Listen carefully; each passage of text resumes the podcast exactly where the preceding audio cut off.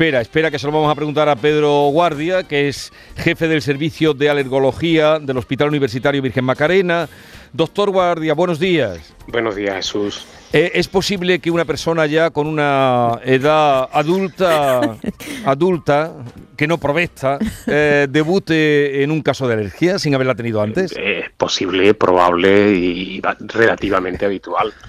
Decimos que es más frecuente en, niños y adolescentes la edad de debut, la edad de inicio, pero eh, solo se requiere eh, dos factores, que es tener una eh, de predisposición genética y exponerse en cantidad suficiente. Como bien acaba de decir tu compañero, este año cantidad hay mm, para regalar.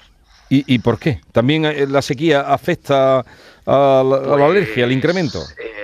Pues evidentemente tiene que haber llovido algo. Este año es un año excepcional porque no ha llovido mucho, pero después las temperaturas están siendo muy altas y de forma precoz y estamos viendo una explosión. Este año todos los pólenes que provocan alergia, desde enero que empezamos con el ciprés, hasta ahora están duplicando y en algunos eh, lugares casi triplicando los contagios de pólenes del año anterior, de los dos años previos. Es decir, que lo que le ocurre a tu compañera, acaba de decir que ha debutado, es que este año está siendo, eh, os pongo un ejemplo, Sevilla. El año pasado se llegaron, no llegamos a 2.000 granos de polen de olivo por metro cúbico de aire. Sí. La semana pasada y esta semana estamos en más estábamos en más de 5.500. Es decir, que hay un nivel bestial. Bestial, hablando de forma coloquial, y entonces está haciendo que aquella persona que pudiera ser alérgica, que tiene una predisposición a montar este tipo de respuestas, pues este es el año que, van a debutar. A ver, por alusiones, Maite, Maite Chacón. No, hombre, mi única, mi preocupación, yo lo hago como seguramente hay que mucha gente que esté en mi caso ahora mismo, ¿no? Que, nunca haya tenido alergia y que de pronto este año esté mal, con, los ojos muy irritados, con rinitis, en fin, con, eh, síntomas, ¿no? Eh, a partir de ahora ya voy a ser alérgica siempre las personas que este año debutemos como alérgicos, a partir de ahora ya vamos a ser alérgicas siempre, o se tienen que dar estas circunstancias especiales de sequía, de falta de lluvia, para que notemos estos síntomas? Eh, puedes tener síntomas en cualquier momento, una vez que has comenzado. ¿Qué ocurre? Que está claro que el nivel de exposición eh, hace que se manifiesten o no se manifiesten. Si te hacemos un estudio alérgico eh, por unas pruebas cutáneas o una analítica, va a estar claro que eres alérgica probablemente por esos síntomas oculares tan manifiestos al polen de olivo, pero a lo mejor no vas a tener síntomas o van a ser muy moderados. Y os pongo un ejemplo muy claro y típico. Mes de mayo, comuniones. Una persona que vive en Sevilla, que es alérgico a olivo y está relativamente bien, con escasos síntomas o que se controlan bien con poca medicación, y va a una comunión o a una boda. Y tiene que ir a urgencia del hospital con una crisis de asma. ¿Por qué?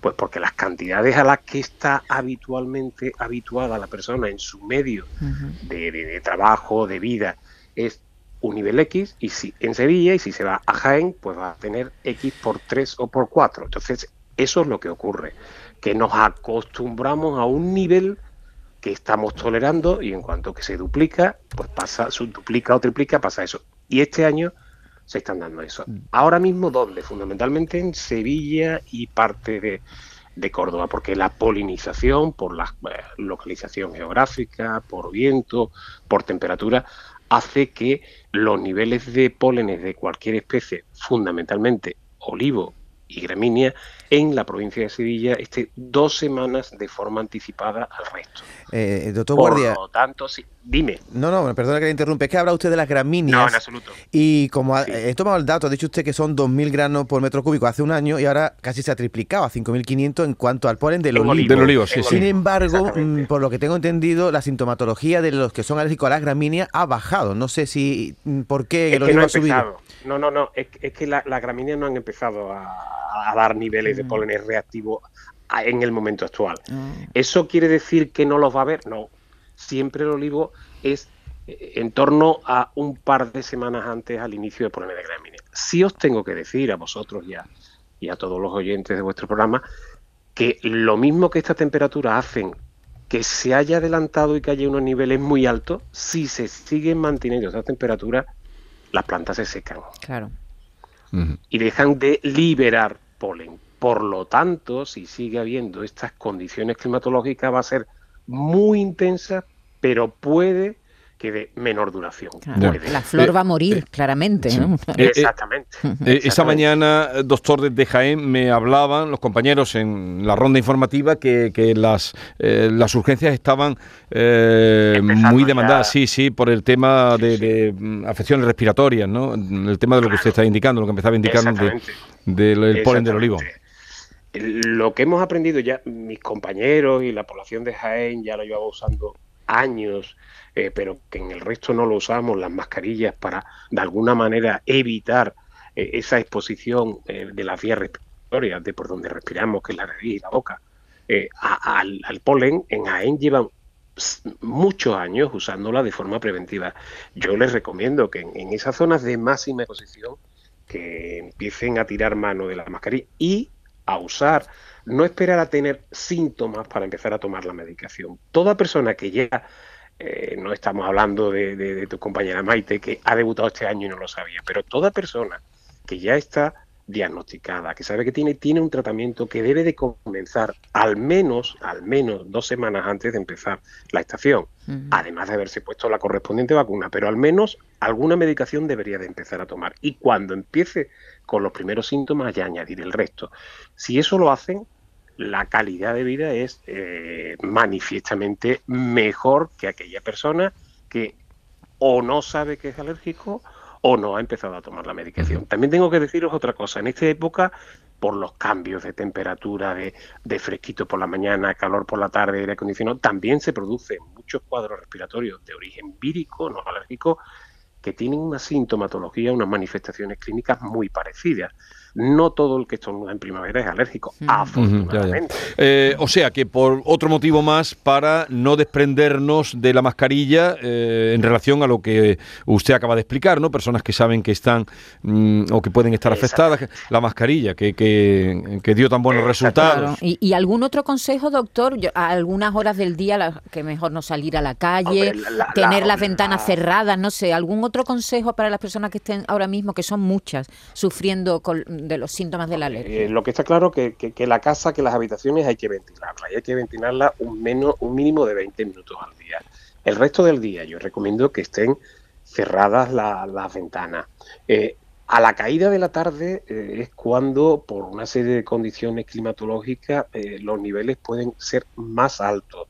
Al mismo tiempo hay una serie de, de sustancias endógenas, de, de, corticoides endógenos, que son sustancias antiinflamatorias, que nosotros usamos para tratar esto, que por la noche suelen estar los niveles más bajos. Por lo tanto, las horas de tarde y noche son probablemente las peores para los alérgicos, pero también a primera hora del día.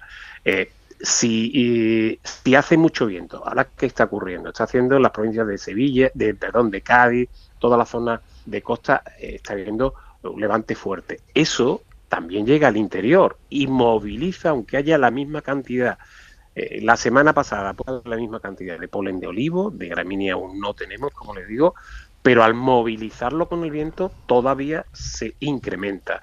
Entonces, pues, eh, mirar qué, eh, qué predicciones de, de, viento hay, los niveles de pólenes, que ya en todas las provincias se puede consultar en, en, la página de pólenes.com y sabemos qué nivel va a haber, y entonces, pues, tratar de evitar eh, el hacer ejercicio al aire libre, si lo hacemos ponernos una mascarilla y sobre todo ya que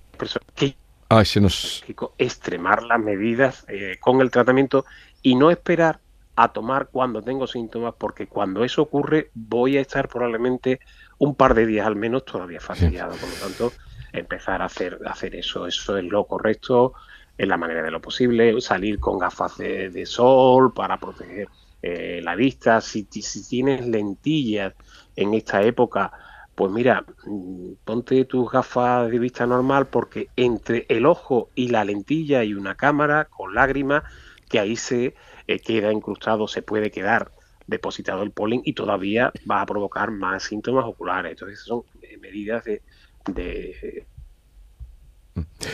No sé si se nos ha cortado la comunicación, había algún problema. Doctor Pedro Guardia, ¿me escucha? Ah, se, ha, cortado. Bien, no sé si podremos ya despedirlo porque vamos muy mal de tiempo, si no, eh, disculparnos eh, compañeros. Eh, Pedro Guardia, que es jefe del servicio de alergología del Hospital Universitario Virgen Macarena.